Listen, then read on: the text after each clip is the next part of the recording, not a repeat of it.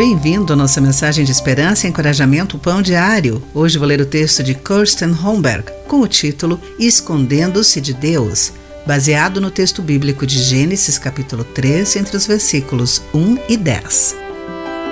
Fechei os olhos e comecei a contar em voz alta. Meus colegas da terceira série correram para se esconder.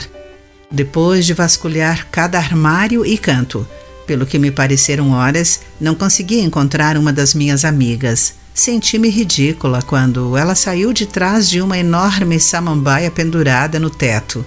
Apenas a cabeça tinha sido escondida pela planta. O restante do corpo dela estava à vista o tempo todo.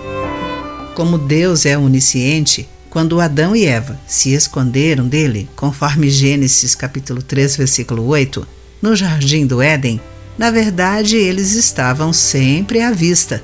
O casal não estava brincando de esconde-esconde, mas eles estavam experimentando a súbita percepção e vergonha por seus erros, tendo se alimentado da árvore que Deus lhes dissera para não comer. Adão e Eva se afastaram de Deus e de sua amorosa provisão quando desobedeceram às instruções divinas.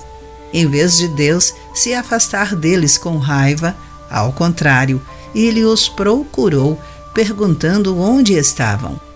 Não é que Deus não soubesse onde estavam, mas o Senhor queria que soubessem sobre a sua compaixão por eles. Eu não podia ver minha amiga se escondendo, mas Deus sempre nos vê e nos conhece. Estamos sempre à sua vista. Assim como ele foi ao encalço de Adão e Eva, Jesus nos buscou enquanto ainda éramos pecadores, morrendo na cruz para demonstrar seu amor por nós, de acordo com Romanos capítulo 5, versículo 8. Não precisamos mais nos esconder. Querido amigo, alguma vez você tentou se esconder de Deus? Pense nisso. Eu sou Clarice Fogaça e essa foi a nossa mensagem do dia.